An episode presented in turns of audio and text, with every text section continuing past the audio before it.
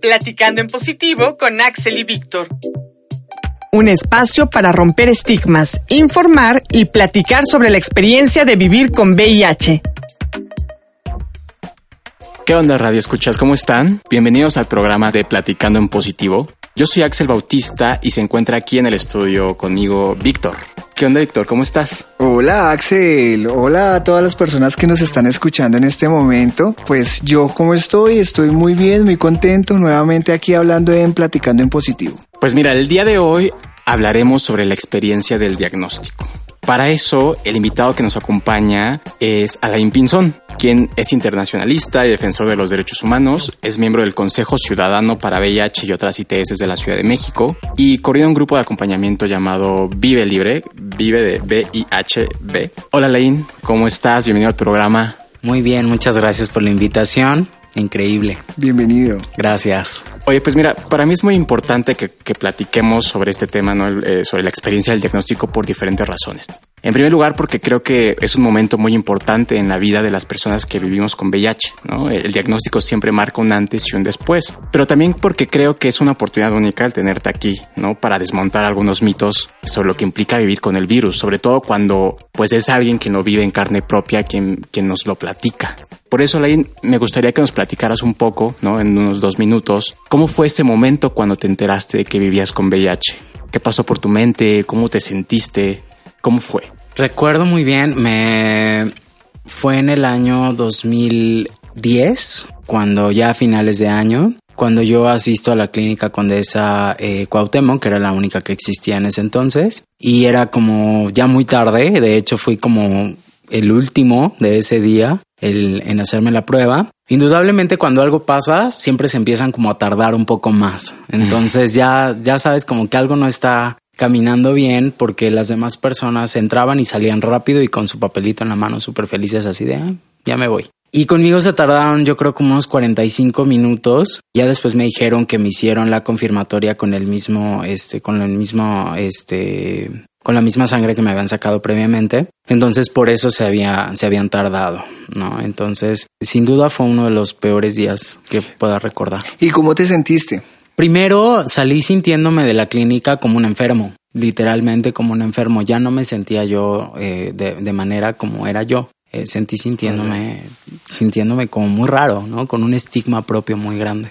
Y, y, a partir del diagnóstico, ¿cómo ha cambiado tu vida después? O sea, si el diagnóstico lo has vivido de forma positiva, negativa, ¿sí? Cuéntanos. Los primeros años fue de forma muy negativa porque eh, yo abandoné todo el tratamiento. ¿no? después del 2010 que yo fui detectado y ya inicié yo con todo mi, mi, este, mi papeleo con el Seguro Popular y todo esto para recibir medicamento. A las dos semanas de que yo inicio con el tratamiento todavía tenía efectos secundarios como mareo y vómito y todo esto. Claro. Yo abandono el tratamiento. Entonces eh, yo caigo en una etapa de negación que dura aproximadamente cinco años de 2010 a 2015 y en el 2015 yo ya inicio con un problema bastante fuerte de problema de vías respiratorias en los pulmones sobre todo. O sea, la, infección había avanzado. La infección había avanzado, yo ya estaba en fase de SIDA, llegué con un conteo de CD4 aproximadamente de 60 y con una carga viral aproximadamente de 2 millones.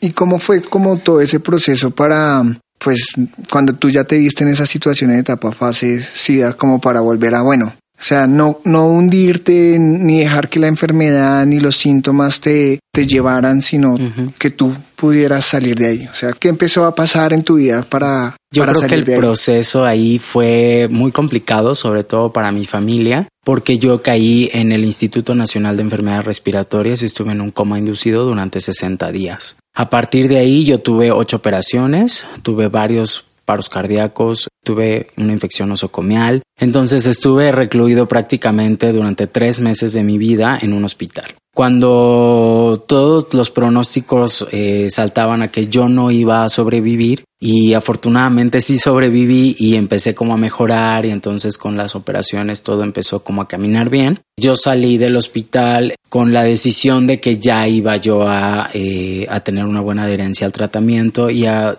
también a hacer un cambio en mi vida respecto a, mi diagnóstico positivo, porque era, es algo que no se puede ocultar, ¿no? Personalmente me parece que no, se, no podemos vivir en la negación de no tengo nada o por el simple miedo de tengo miedo a hacerme la prueba, que va a pasar después, poner en riesgo tu vida de ese, en esa magnitud. Justamente como el que va a pasar después, ¿cómo ha cambiado todo esto tu vida? Nos has dicho un poco, pero ¿crees que hubo cosas positivas que vinieron después de esto? Sí, totalmente. Hubo muchas cosas positivas. Hay muchas cosas positivas aún. Yo inicié, eh, o más bien me involucré en el activismo LGBT y, de la lucha contra el VIH-Sida de lleno prácticamente. Terminé mis estudios. Me he estado especializando en el tema o en los temas prácticamente desde que salí del hospital. Entonces yo creo que es como estas ganas de ya estoy aquí por segunda vez, entonces vamos a echarle ganas, ¿no? Sin duda sí hay muchas cosas positivas, no es fácil, no, no es fácil, o sea, lo que menos quiero que se vayan eh, los escuchas con la idea es de que esto es fácil, no, esto no es fácil, ¿no? Pero sin en cambio también hay muchas cosas que aprender y me parece que creamos una conciencia diferente después de un diagnóstico bueno, ya nos has platicado un poco, pero ¿cuáles crees tú, por ejemplo, que sean las dificultades o los obstáculos más grandes que pues, nos enfrentamos todas las personas que somos diagnosticadas con VIH? Yo creo que el problema más grave que nosotros nos estamos enfrentando es la discriminación. Y la discriminación, en mi particular punto de vista, trastoca dos derechos fundamentales, que son la salud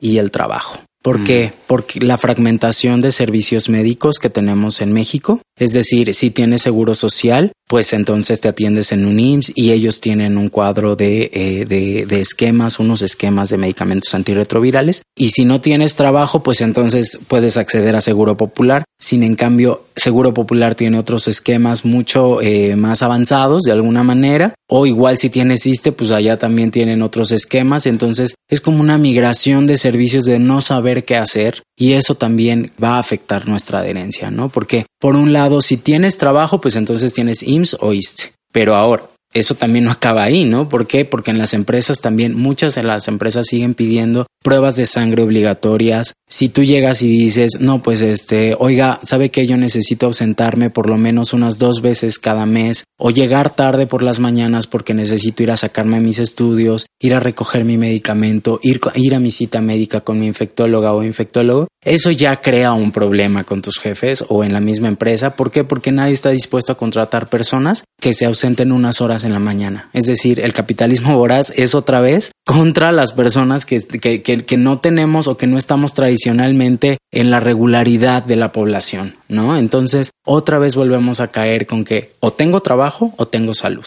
Cuando tú nos cuentas eso es como un, un panorama un poco desalentador para una persona que puede llegarse pues a infectar, ¿no? Entonces, sí sería importante que nos contaras o qué le podrías aconsejar a una persona que es recién diagnosticada para que todos esos problemas que presentan las personas cuando recién se diagnostican pueda superarlos, ¿no? Cómo las personas pueden evitarse esa crisis, ¿no? Porque digamos, creo que es una experiencia que hemos vivido todas las personas que vivimos con VIH, ¿no? Y esas crisis de salud que aparecen también van vinculadas a cómo asumimos nuestro diagnóstico. ¿qué le podrías decir, qué podrías aconsejar a las personas que recién se están diagnosticando, no? Yo creo primero, lo primerito, así que podría yo aconsejarles, son dos cosas. La primera es que hagan todos sus, movimientos de papeles para que puedan acceder al servicio médico y al tratamiento antirretroviral lo antes posible. Eso es como lo primero que hay que hacer, ¿no? No tenemos que esperarnos. Si ya tenemos un diagnóstico positivo, tenemos que dar el siguiente paso y el siguiente paso es ir al servicio médico, ir a hacernos todos los estudios que nos mandan o que tenemos que hacernos y ver a nuestro infectólogo para iniciar el medicamento antirretroviral. Eso nos va a salvar la vida, definitivamente. Y la otra es generar o buscar una red de apoyo. Porque esto es un diagnóstico que literal te aplasta. Entonces, en ocasiones no podemos solos. Y está bien decirlo, no puedo solo, no puedo con esto. Se vale, ¿no? Se vale decirlo. Y si no tienes la confianza de decirlo a tu mamá, a tu papá, a tus hermanos, o no tienes, pues entonces buscar una red de apoyo, un amigo, una amiga, un hermano, una hermana, un amigo que, que realmente pueda entenderte y escucharte, o también acercarte a las organizaciones de la sociedad civil. Algunas estamos eh, teniendo grupos de apoyo y todo, entonces pues precisamente para ahí va esta pregunta que ya es para ir cerrando también, ¿no? Tú tienes este grupo de autoapoyo que se llama Vive Libre. Cuéntanos qué hacen, dónde sesionan, a qué hora, quiénes pueden asistir. Claro, este grupo de apoyo comunitario inició aproximadamente hace un poquito ya cinco meses y sesionamos todos los jueves de cada semana en el Centro Comunitario de Atención a la Diversidad Sexual en calle Génova número 30, muy cerca de ahí de Reforma, de 7 de la noche a 9 todos los jueves y pueden asistir todas las personas que tengan un diagnóstico eh, positivo, es, decir, personas con VIH y también sus familiares o sus amigos y sus parejas. También, de hecho, en el grupo tenemos una pareja cero discordante y también estamos, este, pues tratando temas de infecciones de transmisión sexual. Continuamente estoy como proviéndoles de herramientas nuevas, eh, dándoles talleres, apenas fue la Casa de la Sal, ahora va a ir con Domóvil, con Polo Gómez a dar un taller de sexualidad responsable para personas con VIH, salud mental, es decir, o sea, es como- tienen una gran variedad de servicios. Pues mira, Alain, pues muchísimas gracias. Ya tenemos que cerrar el programa y nos gustaría que te despidieras rápidamente y nos vamos porque en tiempo radio es corto. Muchas gracias por la invitación y les, les hago la extensa invitación a que to- todas las personas que nos están escuchando se hagan la prueba de VIH, la prueba de sífilis, de hepatitis, de gonorrea y que se traten en consecuencia si salen positivos. Muchísimas gracias. Bueno, Radio Escuchas, no dejen de sintonizarnos todos los miércoles de 8.15 a 8.30 de la noche en el 660 de la M o 107.9 del canal HD2 si tienen radio digital. También nos pueden escuchar en línea. Síganos en Instagram, arroba platicando en positivo y estén al pendiente de lo que iremos publicando. Recuerden que todos los episodios estarán disponibles en la página web del IMER para que puedan escucharnos en cualquier momento. Yo me despido, un abrazo, chao chao. Y bueno, yo les mando un abrazo a todas, todos y todes. Hasta la próxima. Te esperamos en la siguiente emisión, Platicando en Positivo con Axel y Víctor. Un espacio para romper estigmas, informar y platicar sobre la experiencia de vivir con VIH.